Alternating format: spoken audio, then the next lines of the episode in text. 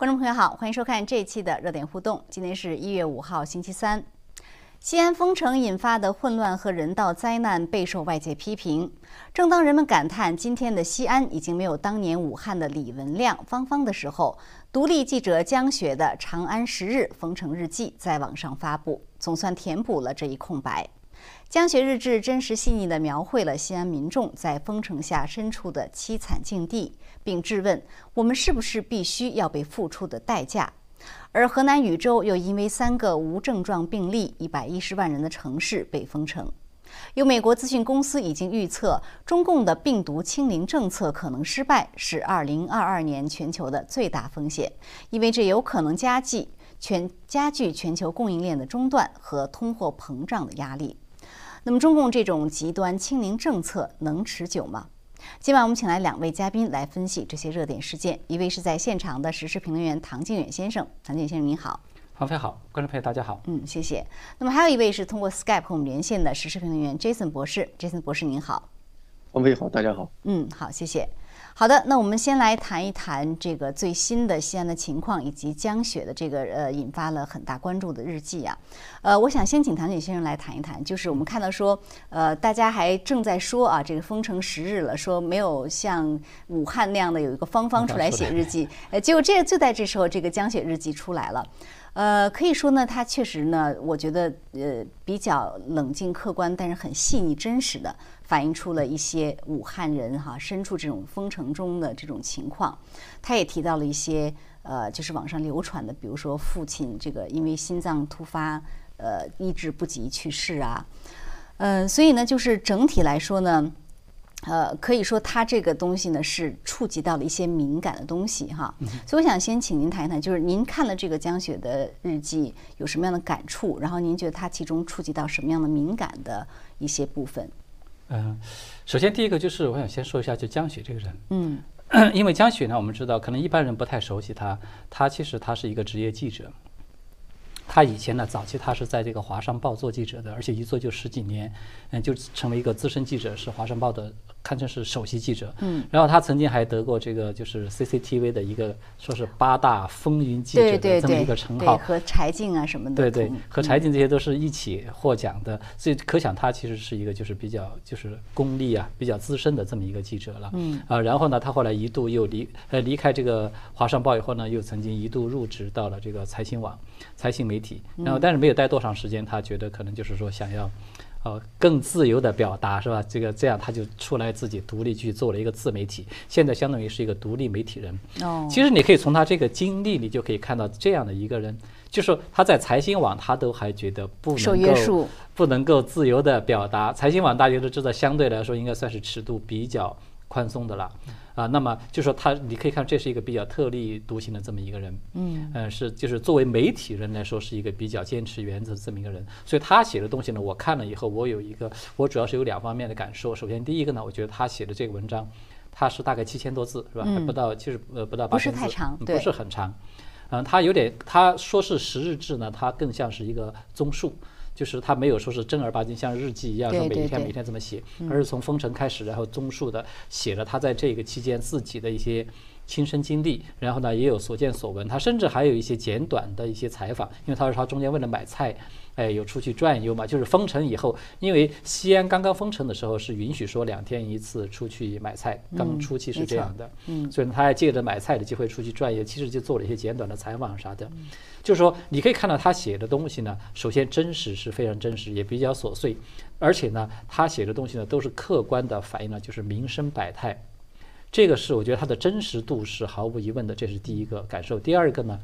他明显的是采取了民间视角。它基本没有触及到，就是没有采用官方的视角。那么对官方的那些混乱的措施啊，对这个这些东西呢，它虽然没有直接的去呃去描写。是吧？去披露，但是呢，你从他就是民间视角，他描写整个民间，他身边这些人，包括他自己的很多的遭遇，嗯，你就可以从一个侧面看出来，西安这一次封城，他的这些相应的管理其实是非常混乱的，非常糟糕的。他甚至还写到了说，他自己还和朋友几个一起写了一份这个建议书，我们的建议，嗯，是吧？建议书成，当然他就匿名，他考虑半天还是匿名，呈交给了一个政府部门，就是他们认为这个建议怎么来解决这个买菜难，解决很多的这些民生。生的问题等等。所以这个是我我看了他这个文章以后的一个最大的感受，就是这个这个人呢，他应该是一个比较坚，就是呃保持住了自己作为一个媒体人的最起码的操守的呃这么一个人。嗯，他和那个武汉那个芳芳日记呢，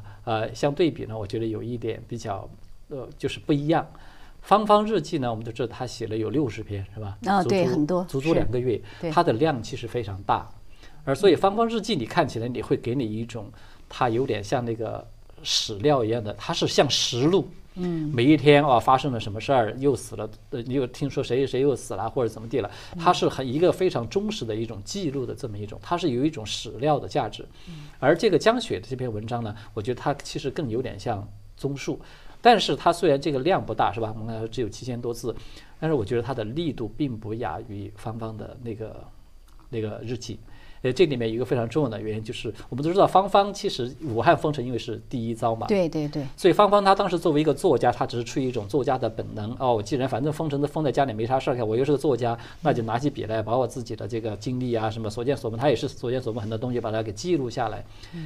他当时并没有想到，芳芳在写这个日记的时候，他肯定是完全没想到他的日记会在以后会引发这么大的一场这个风波，会让自己成为几乎是全民公敌一样的，会遭到这样一个待遇。诶，但是这个江雪，我觉得这一点从这个角度上讲，我觉得更是更难能可贵的，嗯对，因为这是需要更大的勇气对。已经有了一个芳芳的前车之鉴在那儿摆着了，你还要再写这个东西，那么很有你是明知道前边你会很有可能你会遭遇到什么样的这样的一个处境，是吧？但是在这种情况下，你还能够说保持一个媒体人的最起码的操守和良知，去记录你自己忠实的所看到的这些东西，并且还有一点，他在这个文章里面呢。他还发出了一些自己的思考。其实，在我看，他是直接对这个政府提出了质疑。对对对，我觉得他这个质疑有有我我就插一下，有两点我印象很深刻。一个就是说，呃，网上这种正能量的这种声音，呃，我觉得像这句话就很典型，说西安只能胜利啊对。你西安只能胜利，你这话，所以他就说是大话空话。我觉得说的太对了，就是你这什么意思？没有任何意义说这句话。还有一个，他就说。呃，我们这个要不惜一切代价，一切代价对吧？他说你要想一想，这我们是这个代价还是我们？对，非常有意思。其实，呃，我看了那个《芳芳日记》啊，呃，我也看了这个江雪这个，你会发现他们两个人都有提到这句话。《芳芳日记》里面有一篇也是专门提到了，就是这个不惜一切代价这句话。但是我觉得《芳芳日记》他当当时讲这句话的时候，他都是引用了一位这个就是病毒专家的说法。引用这个病毒专家的话呢，他对这句话呢进行一种质疑呢，他还是站在比较科学的角度上，哦意思就是说我们要防疫呢，我们是应该要依据科学来防疫，是吧？而不是说呃以某个这个领导的什么这个需求啊，你动不动你就不惜一切代价，你不惜一切代价，很多做法你有可能是不符合科学的，他是从这个角度来讲的。嗯，但是这一次我觉得其实江雪的这个他的这个质疑啊，他也提到这句话，我觉得他其实可以说的他的这种深度是更更更深一点。嗯，因为他就直接提到了究竟。你要想清楚，对很多普通人来说，你是属于我们呢，你还是属于那个代价？对啊，因为大家越来越看到了，你这个清零政策是一个政治目标，而不是一个防疫目标。对，因为我觉得他就直接提到了，其实涉及到了很多普罗大众或者说很多的韭菜与政府之间的这种一个真实的关系，它其实是就是我们和代价，它是这样一种关系，而不是我们代价是合在一起的，它不是合在一起的。我觉得这个是他非常有勇气的一点。还有他在这个文章里面，他其实直接还提出了两个质疑，嗯，一个他就直接质疑说这个呃是不是行政手段可以解决所有的问题，嗯。是吧？他直接把这句话都写出来，说是不是这个行政手段可以解决？因为我不认为是解决不了的。所以很多东西，呃，他不是还提到我们这个我们鼓应当要鼓励大家居民啊发起自救啊什么等等的。呃，然后还有一点呢，就是他呃质疑这个封城的这种这个呃效果是吧？呃，包括对这个就是呃。呃，就是对这个病例的这种这种嗯诊断和这种来源啊什么的，反正我觉得他在这个问题上面，他的这种质疑是直接质疑到了官方的很多这个防疫的政策去了。呃，从这个角度上讲，我觉得这个江雪他的这个文章虽然嗯数量文字不多是吧，但是它其实它的这个力度，即使触及到的当局的一些敏感点，其实还是还是不轻的。他自己其实他也事后啊，他也有这个表示，他是说我写这篇文章发出去。我是已经做好了准备，要付出一定的代价的。他自己明确这么说的，对。嗯，对。其实我觉得他这个就是说，呃，不惜一切代价，我们是到底是我们还是代价？这个其实越来越显而易见。但是为什么我觉得很多人啊，他其实为什么都一直没有意识到自己是那个代价？你举个例子，就是像前前前两天不是一个视频流传挺广嘛？一个女的说她没有卫生巾，对吧？她去那个哭诉，然后呢，据说后来呢，她就又在网上说后悔，说自己这个哭诉被可能会被这个境呃被利用啊，给境外势给境外势力递刀子啊，就是说呢，就是说她她这种，她也她就是不觉得说自己其实是在这种境遇下。自己是被付出的代价，那那呃，就是你是加害者还是受害者？所以你你怎么看他这个这个这种心态呢？我觉得他这种心态其实是可以说比较有代表性的，而且是非常普遍的。最主要呢，我认为这背后最核心的因素，就是因为中共长期的这种洗脑的欺骗，他把党和国始终是混在一起。嗯，所以很多人他就是党国不分。其实对你行恶的，就是对你加害的、侵犯你人权的，他是这个党，是这个政府，对吧？他和国家其实并不是，并不是一回事儿。但是呢，往往就是你看，很多人他不是说吗？啊，你这不是给境外势力递刀子，抹黑了国家的这个形象，是吧？损害了我们的国家，让这个西方势力、境外势力来攻击我们国家。你这你不就是甚至在这个上纲上线一点，你你就是卖国了什么的。他就觉得这个这种罪名是承受不了的。其实这是两回事，就是说，党和国，它就是我们如果说把党和国把它分开以后，你就会看到这个所谓递刀子的这种说法，它其实是一种嗯封口术。嗯，是当局啊，就是中共他所使用的一种封口术。他用这个东西，他把自己所做的所有的恶行和这个国家把它捆绑起来。嗯，是什么意思呢？就是他可以肆意肆无忌惮的作恶。是吧？侵犯你的人权，然后呢，你不能说，你只要一说，你就变成了是在危害国家。不是，问题是就是说，是中共这些行为在抹黑国家，而不是你把他的行为揭露出来了是抹黑国家，对吧？你中共把这些人把自己的民众搞到这样境遇，你政府应该引咎辞职，你才是不在抹黑国家。所以我觉得这这个最基本的这种关系被颠倒了。而且还有一个就是关于这个递刀子这个说法。其实我们都知道，在中国大陆，因为所有的官方媒体，它其实都已经被中共所操纵。嗯，媒体它本来应当起到的就是监督政府的这个作用，是吧？就连中共他自己在明面上嘛，他也是要这么说的。他为了这个给自己装门面嘛，他也是说啊，媒体是用来监，是起到什么社会舆论的监督的作用等等。嗯，但是实际上你可以看到，在中国大陆现在就是官方的媒体，它根本已经都是跟政府完全是同调的了。高度一致的了，它不可能起到这种作用，所以很多事情就是像这些，就是像这些人，他通过自己发视频也好，是吧，引起了这个海外舆论的关注，这些舆论反过来就是对中共形成了对中共的这种侵犯人权啊，或者说他这些很多的错误，形成了一种制约。这个其实恰恰它是相当于借用了海外的舆论的力量来对中共实施，达到了一种舆论监督的作用。这个其实对国家来说是有好处的。对，因为政府的权利，如果说就像我们刚才说的，他没有任何失去了任何监督，他就可以肆无忌惮的作恶。其实最终的受害者必然是这些普通的民众，你就是你这些韭菜。所以从这个角度上面讲，就是很多人他完全没有分清楚究竟这种做法对他究竟什么样的做法才是真正的是对他好。就像刚才你提到这个例子，他没有意识到，恰恰正是因为他的这个视频。就是曝光以后，被海外的这个很多的媒体啊、舆论啊都关注到了，呃，包括大陆的很多的媒体，这个这个舆论其实民间的一些舆论也都开始关注到了，造成了一种舆论压力，监督了这个政府，才他才不是才得到解决嘛，啊，在这个什么食品啦、什么这些，也包括这个他的一些个人用品啊等等，什么也都都得到了解决。然后他回过头来说，哎呀，感谢这些这些这个好像是党和政府的这个什么关怀，他就没有想通，如果说他不去主动去。嗯，曝光这个视频没有受到这个舆论的关注的话，他这些问题很有可能到现在都还没有解决。对，而且这样就不是有一个例子吗？就是一位产妇八个月的婴儿，因为救救治不及时，就是临盘呃接接诊不及时，对吧？就是婴儿就死去了。然后现在呢，因为这个事情传得非常广，西方媒体全部在报道。然后呢，中共的这个当地好像也得做点姿态，什么医院要道歉啦，要撤撤职啊什么。这个其实就是一个外部压力。所以实际上，我觉得说，你如果说给境外势力递刀子，如果这个刀子砍的是坏事、坏人，这是对的。你保护的是好人好事，这也是对的，你这是应该做的。就是说，这个所谓递刀子，它其实就有点像中国过去常说的什么是叫做家丑不外扬。其实我觉得你要怎么看，怎么理解。如果说这个家丑，它只是说一般的，你出个糗啊或者什么的，那么你说不外扬，我觉得这是人之常情，是可以理解的。嗯。但是如果说你在家里再杀人放火了，再出现这种事情出人命的这种事情了，你把这种事情你得曝光出去，然后由媒体来对他进行监督，甚至还要。如果有可能的话，对啊，通过法律的手段要对他进行追责，这才是正常的。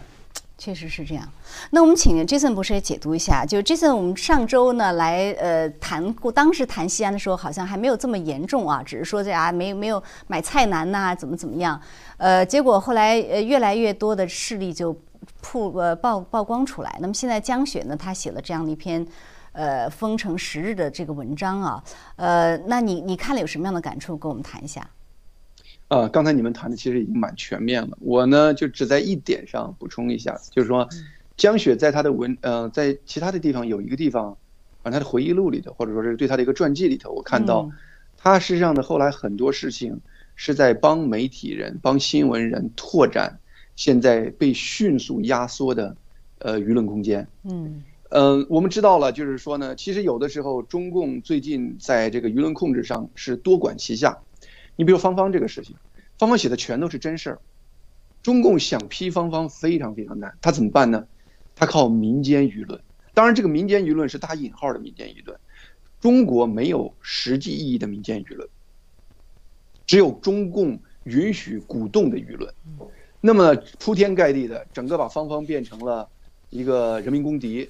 这个过程其实就是在恐吓未来还敢说真话的人，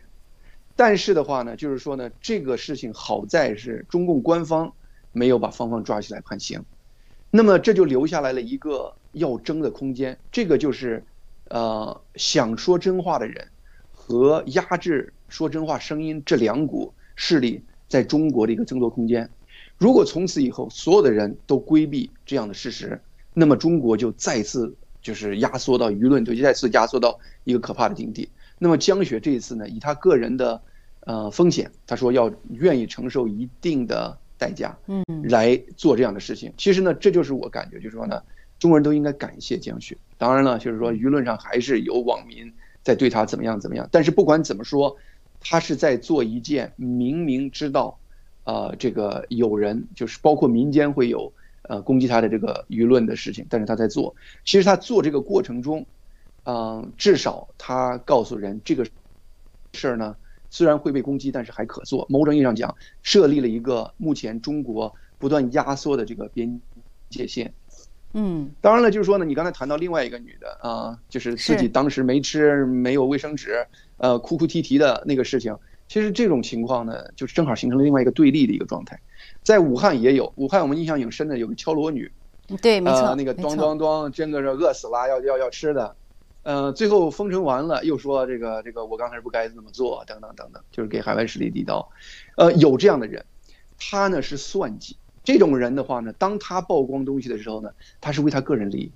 他知道通过这个曝光，他可以谋取个人的利益，但是呢，曝光之后的话呢，他害怕给自己呃加麻烦。那么这时候就赶快又站在跟党一致的这个地方，把这个口，把自己得到利益的这样的一个方式，立刻用自己的方式把它砍断。就是说呢，以就是甚至就是说呢，某种上讲呢，是主动压缩中国民众的言语空间，这就是一个非常明确的对比。呃，中国目前的话呢，就是说，其实我的感觉上就是，呃，不光是这个中共表面从法律上强硬的制裁。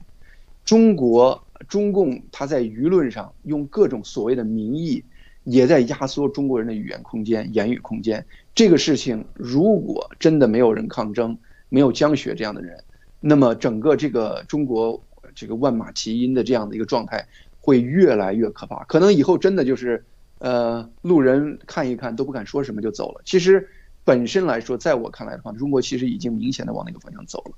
呃，江雪这样的人，整个一千三百万的城市出了一个，是呃越来越少，就是这个事情，这个未来中国往哪儿走，整个呃就是一个弱女子在承担这么大的一个一个责任。当然，我相信理性的人很多，但是江雪除了理性还有勇气，这一点是非常难能可贵的。嗯，是，而且就是说，现在啊，就是这种这西安呢，现在已经又号称自己已经啊社会面基本清零了，所以他知道我们我们意思就可以可以开始解封了。可是下面呢，那个禹州河南禹州又封城了，一百多万的城市，就因为三个无症状的感染病例。呃，所以现在呢，就是说我我我觉得最这两天西方呢也开始关注到中共的这种模式了啊。以前他们可能还比较赞赏，现在也开始觉得有危险了。所以这个智库有一个报有一个预测，就说二零二二年，他说全球最大的风险就是中共这种清零政策的失败。为什么呢？他说因为这有可能加剧啊。他说呢，他是这么说，他说呢。中共的这个清零政策非但无法控制感染，可能还会导致更大规模的爆发，进而需要更严厉的封锁。这样一来，会导致更大的经济混乱，更多的国家干预。那么，对于全球来说呢？它会加剧全球供应链的中断和通货膨胀的压力。那您怎么看这样的一个观点？不幸的是，中国在整个疫情阶段进一步加强了它世界这个工厂的这样的一个地位。啊，它最近这段时间出口非常厉害。你就包括西安，它有非常大的三星的这个这个工业基地，呃，三呃这一次西安封城，对于三星整个产业链就产生了巨大的冲击。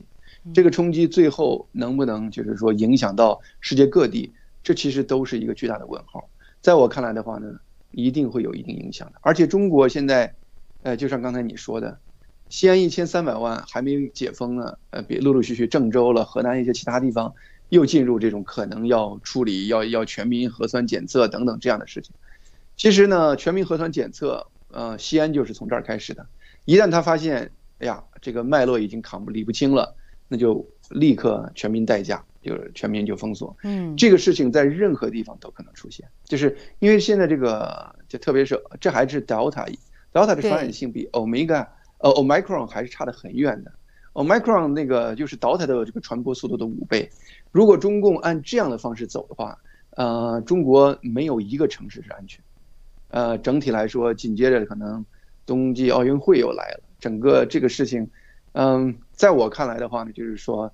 嗯，就是中共目前的这个清零政策其实完全是政治因素。这是中共自己，我立场就说了，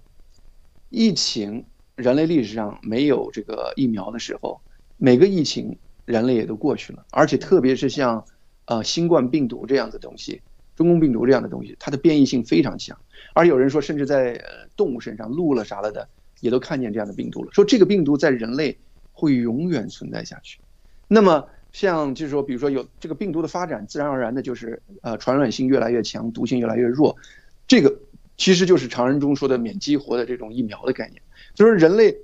走过这样的一个过程，很多你要是从人的科学的解释来说的话呢，它其实很多时候也许就是这种病毒自然这个变异，最后形成了一个全民免疫的状态。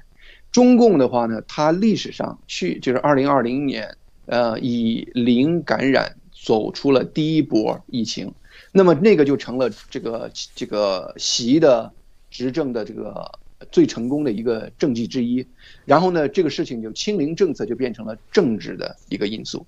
谁敢说我们放弃清零，要跟病毒同在？那你立刻就犯了政治错误。所以说，各级官员他其实呢，完全是在实施政治目的，而跟真正的科学的防疫是离得十万八千里。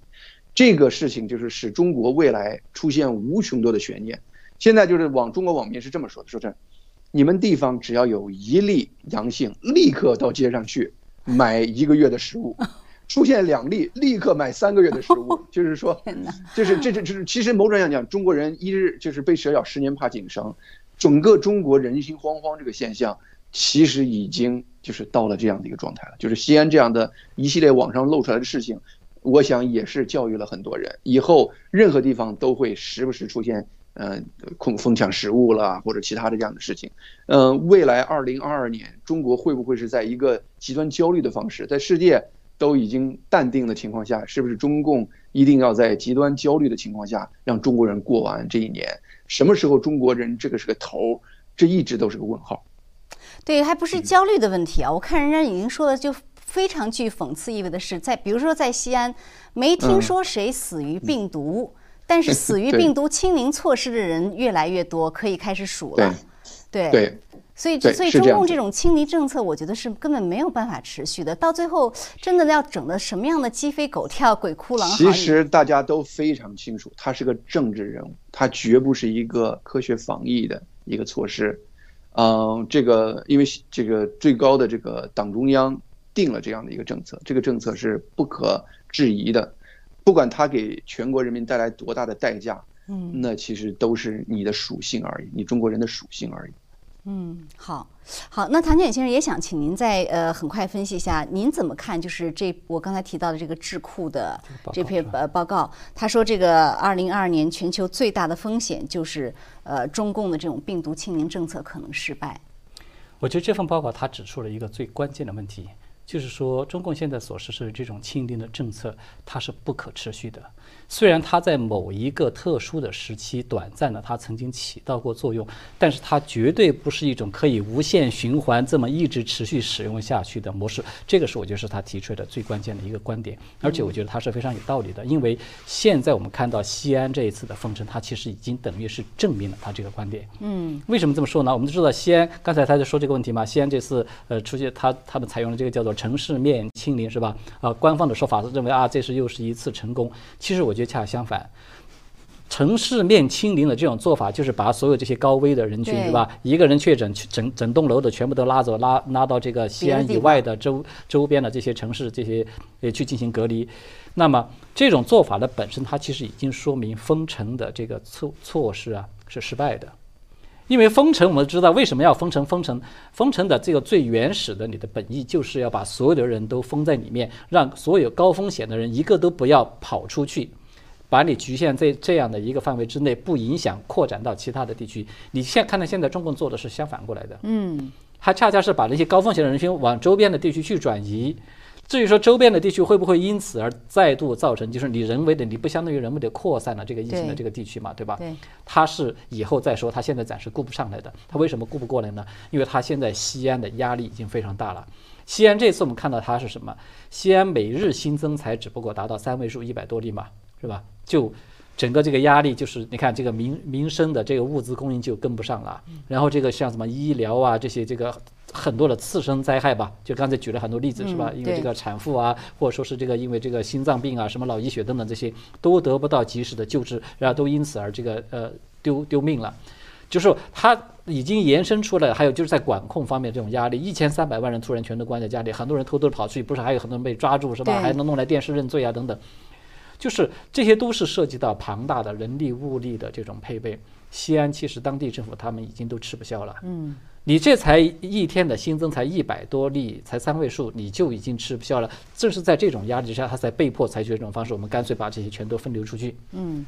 就我说的，它不恰恰就说明这种模式它是不可持续的嘛？因为诶，它有一个非常关键的东西，就是什么呢？呃，中共官方现在一直在执行的这个所谓的清零、绝对化的一刀切的清零政策，它有一个非常重要的前提，它必须对对每一个病例的那个传播链。他都要一直摸得很清楚，对吧？我们过去经常都看到嘛，就是有些地方刚刚爆发疫情的时候，官方还把那个流调，就是流行病学调查那个报告公布出来。你看他写的很详细，这个人是吧？这这一天去了哪些地方，接触谁谁谁，是吧？停留了多长时间？反正几乎每一个细节他全都得调查清楚、摸清楚。也就是他把整个这个传播链全部都摸清楚了。在这种情况下，就说病例很少。单点爆发的疫情，或者说是少数的散点爆发的疫情，嗯，它是可以做到清零。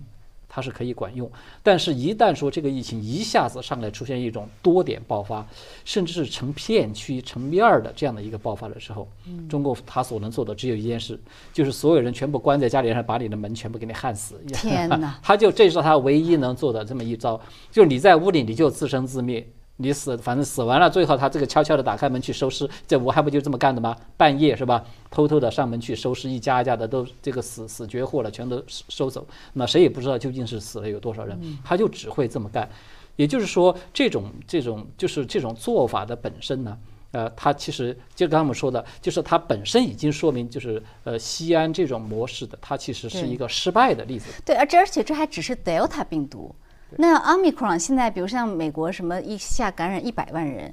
你你要是这样在中国，当然他不会。真实披露这个数字了，但是这那运动员冬奥会对吧？这个运动员万一带一点 Omicron 的病毒过去，我想 Omicron 现在在中国可能已经有了。所以这这种对于像你说的这种那么高传染性、多点爆发的话，他到时候怎么弄？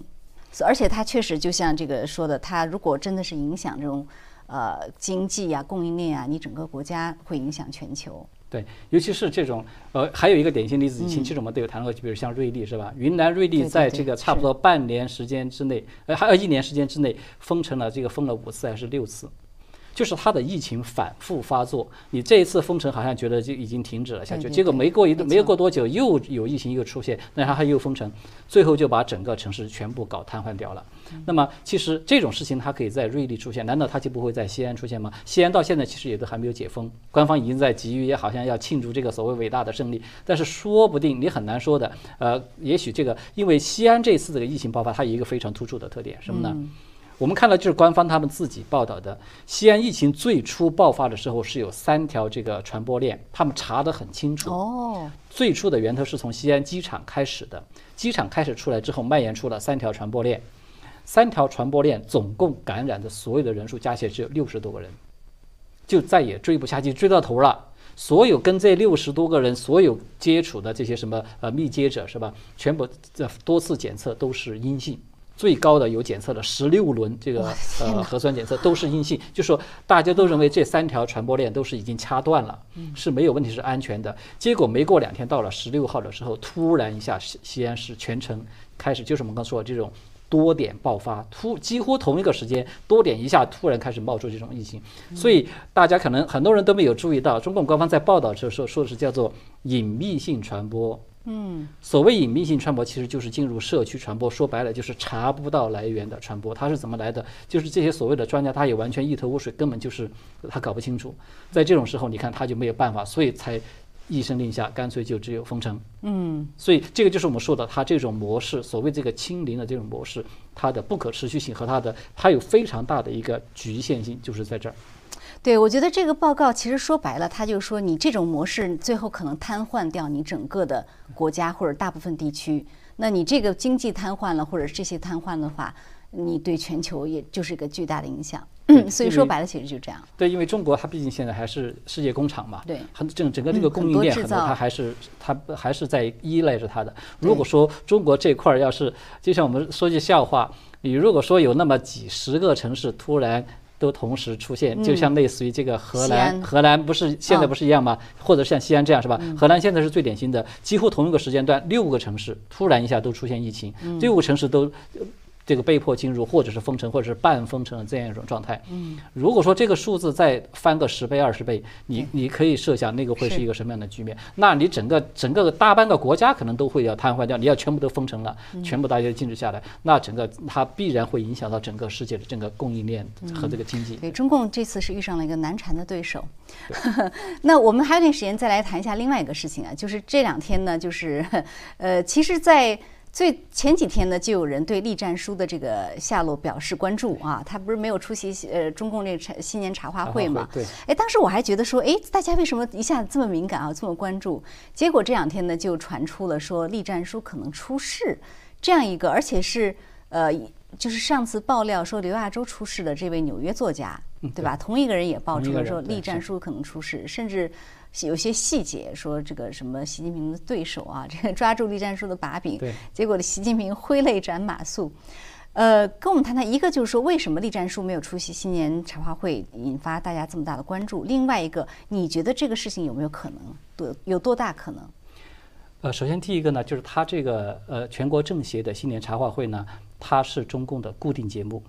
每年在就是元旦前的，就是十二月三十一号这天都要举行的，而且它的规格是非常高的，因为它是全国政协举办的这样的一个新年茶话会嘛，所以历年呢都是整个就是常委，是吧？整个政治局的常委，诶，只要没有极特殊情况，都会要全员出席。这个是他们的潜规则，是就是党内相当于是党内的规定。嗯，所以栗战书这一次的蹊跷之处在哪儿呢？就是他在往前提前三天，在十二月二十八号的时候。他都有出现在这个新闻联播的画面里面，他在当时主持开一个人大的什么一个会议，嗯，哦不是，就是参加那个呃政治局的什么这个民主生活会，哦，都他都有正常的去出席这样的会，只不过三天的时间，三天之后他突然一下消失了，啊就就唯独他一个人缺席了这样的一个会，而且呢。呃，就是我都有去查了，就是列战说他没有任何关于他，比如说什么出访啊，或者说是怎么到外地调研，都因为一般来说不会在这个就是过新年的时候，呃安排你去什么外地调研啊等等这些事情，而且官方也没有任何这方面的报道，所以这样一来就使得栗战书的这个缺席肯定就是一种不正常的现象。嗯，在我看来，他其实是二者必居其一，两个原因，要么他就是可能身体上健康上出现了，就是而且还是很急的，对。哦一下几天前都还好好的，还可以还可以开会，看上去一切正常。突然一下来了一个很厉害的病，这个病甚至厉害到他都连表面上坚持来出出镜，他都已经做不到了，可能就已经躺、躺下了，属于是这样一种情况。这个是一种可能，另外一种可能就是他真的可能是突然出现了就是政治上的问题，嗯不得就是他已经。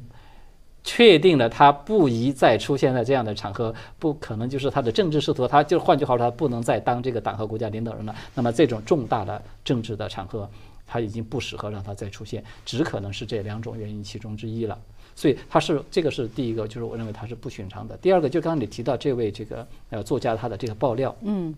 他这个爆料呢，我觉得至少他从理论上来说是有一定的根据，也可以说是说从理论上、逻辑上讲是可以成立的吧。这么说吧，他在这个爆料里面提到说，他这个栗战书出事是因为他的女儿和女婿的，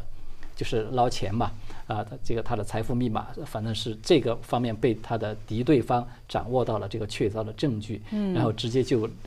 亮给了这个政治局这个常委，所有的这些常委。那么这样一来的话，习近平就不好公开的护短了，因为习近平刚刚才发表讲话嘛，要这个反腐，要怎么怎么地，是吧？所以他是有这么一个说法。这个从这一点上来讲呢，我觉得他跟让我想起了就是在二零一七年的时候，《南华早报》，嗯，呃，那《南华早报》我们都知道，它其实是有一定中共高层背景的，对对而且对没错而且跟习近平不是一个派系的，是。还是他的对头的那一派的，是。呃这个这个背景，所以这家媒体当时就有爆料报的栗战书，而且报的也就是他的女儿，就是栗前新和这个蔡华波，叫他女婿叫蔡华波，